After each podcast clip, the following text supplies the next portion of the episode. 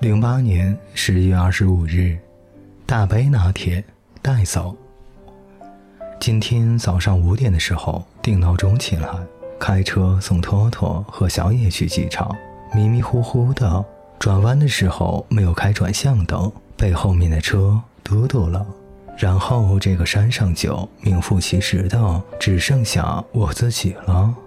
小野走之前特意去超市给我买了吃的。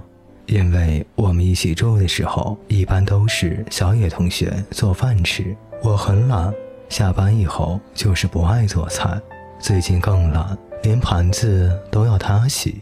后来买东西的时候，他问要不要买大米，我说不用啊，我自己准备。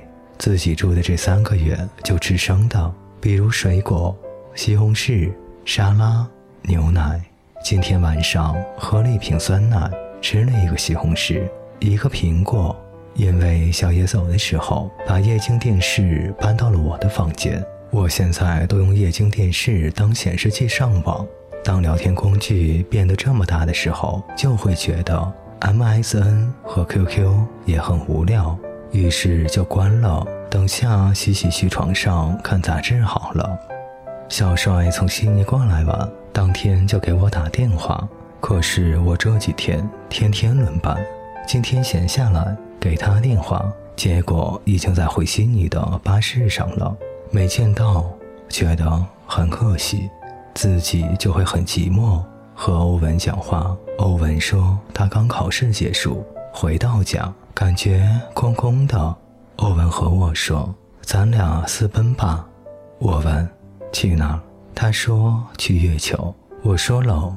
他说：“多带点衣服就行。”刚才做了蔡永康博客上的一个测试，说是作家、明星、医生、律师都卡住。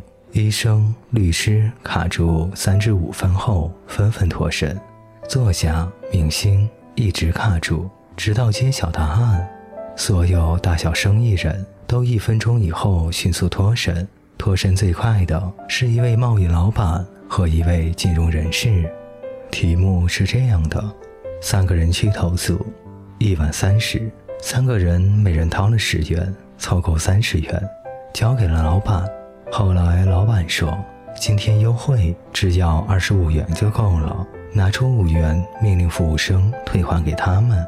服务生偷偷藏起了两元，放进自己口袋，然后把剩下的三元退还给了那三个人。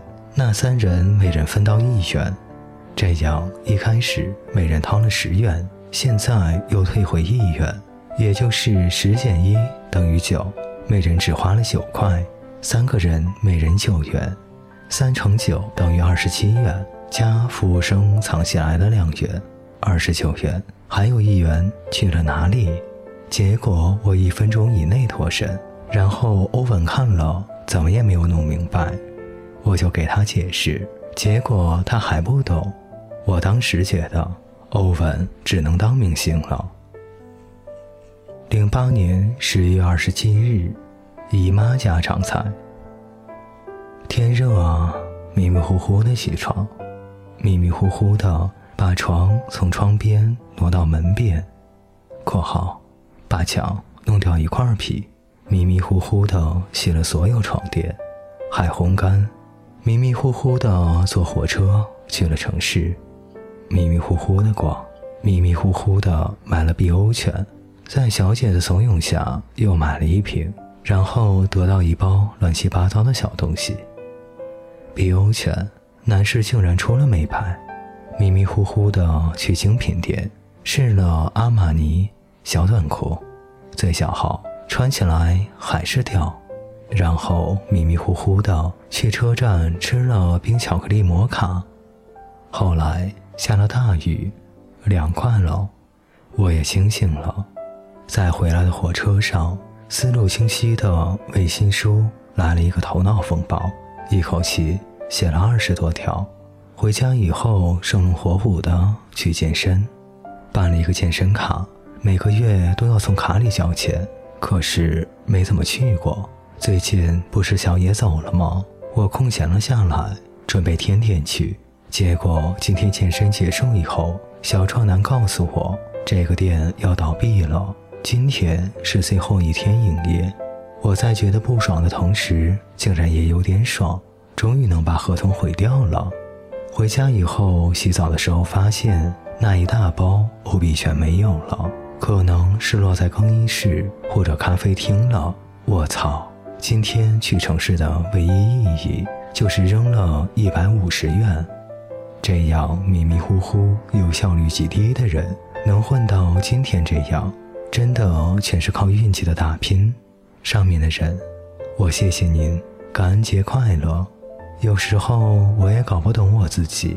今天从火车上下来，往停车场走的时候，突然的就跑起来，跑得很难看，边跑边笑，边大声唱：“突然好想你，你会在哪里？”过得快乐或委屈，整个人嗨了起来。墨尔本和北京的时差是两个小时，因为现在用的是夏令时，变成了三小时。